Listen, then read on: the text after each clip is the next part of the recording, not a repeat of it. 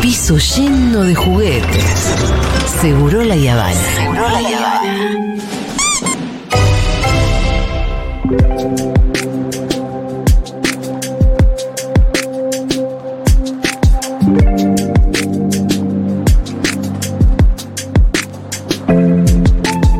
Bueno, hay elecciones en España este domingo y nos interesa siempre mucho, obviamente, lo que está pasando en España.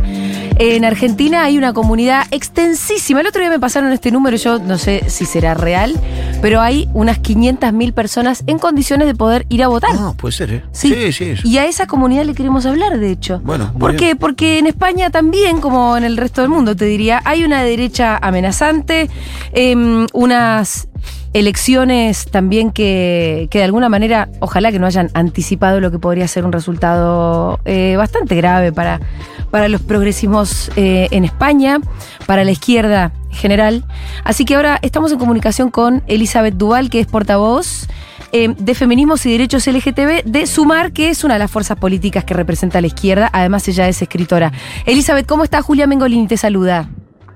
¿Qué tal? Por aquí muy buenas tardes. No sé qué hora será ya por Buenos Aires. Son las 3, las 3 de la tarde. Está muy bien. Ah, pues muy buenas tardes igual. Eh, bueno, Elizabeth, la verdad que acá estamos, me parece que en una circunstancia más o menos parecida, tratando de pelear contra las derechas, unas derechas que además se vienen con nuevos bríos, renovadas, eh, amenazantes también incluso con nuestros derechos. Y me parecía un poco importante que nos des, por un lado, si es este el panorama que yo estoy eh, tratando de resumir, que nos des un poco tu panorama y que le hables de vuelta a la comunidad que está acá en Argentina, que, que tiene que tiene la posibilidad de ir a votar este fin de semana. Yo estuve hace muy poco en Buenos Aires. Estuve en Buenos Aires en el diciembre eh, pasado como invitada al, al FAC que organizaba Casa Brandon, el Festival de Arte y Cultura Queer, eh, con distintos eventos, haciendo una presentación. Tuve una presentación con Dolores Reyes en el Centro Cultural Kirchner de Buenos Aires. Y claro, sigo muy de cerca la actualidad argentina y también he podido ver ese avance de las derechas y de nuevas derechas, ese avance los datos que se dan incluso para la libertad avanza dentro de las PASO, ¿no? para, para la formación de Milley. Y lo preocupante en el caso español, o lo preocupante que hemos vivido hace poco, tiene que ver con que venimos de unas elecciones autonómicas y municipales en las cuales la derecha ha conquistado un poder territorial enorme. ¿no? Y por primera vez en España se da la circunstancia de que la derecha clásica, la derecha tradicional, tiene que gobernar en territorios con la extrema derecha. Han alcanzado acuerdos, no ha habido ningún tipo de cordón sanitario. En la comunidad valenciana, que es una región de España, por ejemplo, eh, el vicepresidente primero es de, lo- de una formación de extrema derecha, cuenta con un post de Facebook en su haber donde preguntaba cómo tenía que llamar a un caballo que había adquirido y los nombres posibles, entre ellos estaban o bien caudillo o bien duce, en Ajá. referencia a Mussolini. Sí, sí. Eh, y, y- y es un responsable de cultura en esa comunidad. Claro. No solamente eso, son negacionistas de la violencia de género. Eh, cuando hubo un minuto de silencio hace escasos días por una mujer asesinada, ese grupo parlamentario se ausentó y apartó de la pancarta del minuto de silencio. Y es gente que ya ha tocado poder territorial y que estaría relativamente cerca de poder tocarlo este, 20 este 23 de julio. Lo que sucede es que es un escenario de unas elecciones mm, muy ajustadas, ¿no? O en la cual las encuestas dan un margen muy estrecho y en el que todo podría pasar o dirimirse por una cantidad muy pequeña de Claro, votos. claro. En todas estas encuestas se da una lucha muy grande entre Sumar, nuestra formación, liderada por la vicepresidenta segunda del gobierno, Yolanda Díaz, ministra de Trabajo, a la izquierda del Partido Socialista, y Vox, esa extrema derecha.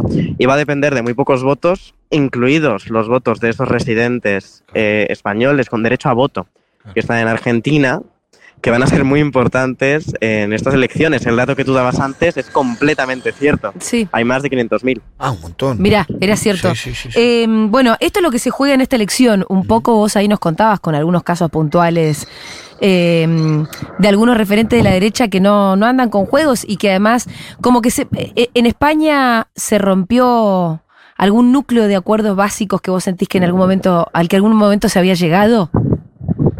Nunca antes, como en estas elecciones, se había movilizado eh, de una manera tan brutal la mentira. Sí.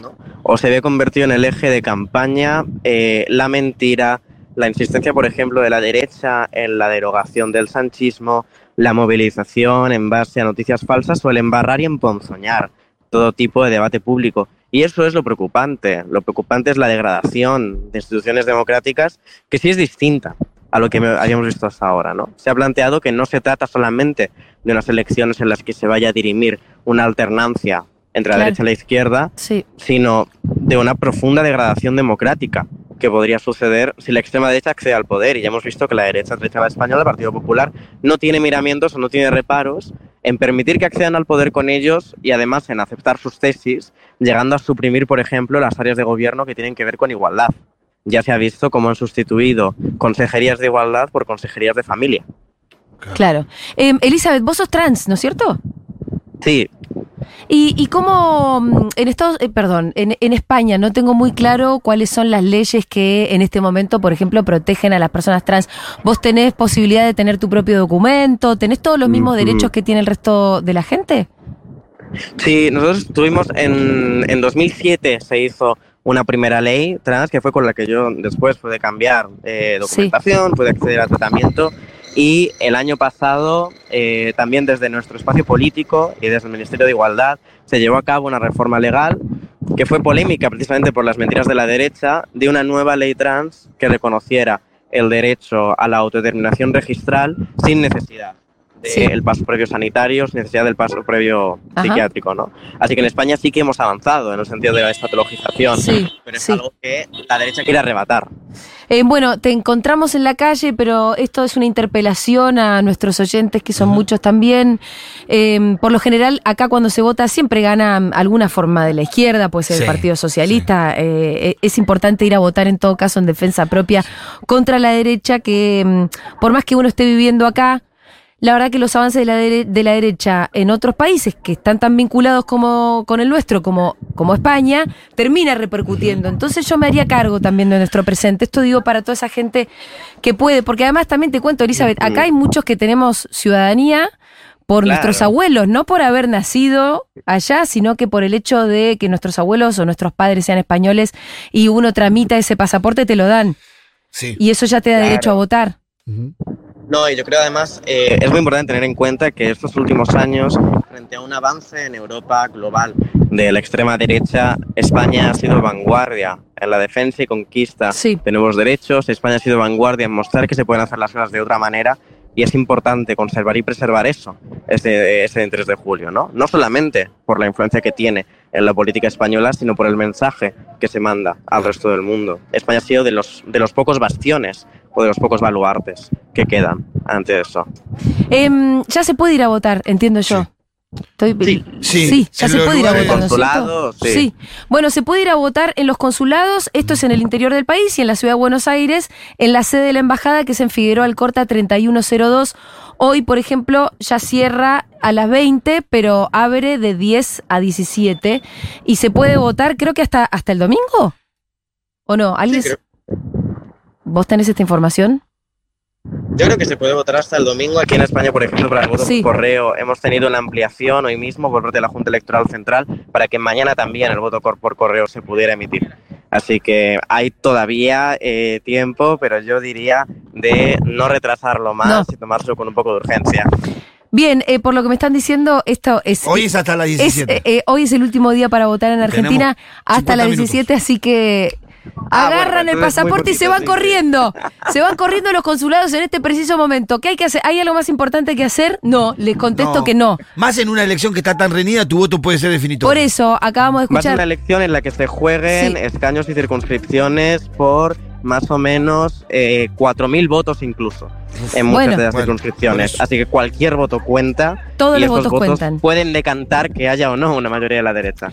Al otro lado les estoy diciendo a ustedes, tenés ciudadanía española, levantás el culito, te vas al te vas al consulado que tengas más cerca, si vivís en la ciudad de Buenos Aires, te vas a Figueroa Alcorta 3102 y votás. Sí, porque a la derecha, las 5 de la tarde. A la derecha se la combate en todos lados. Y con los votos también cuando hay elecciones. Imagínate. Elizabeth, te mandamos un abrazo enorme. Gracias por la comunicación. Un abrazo muy fuerte.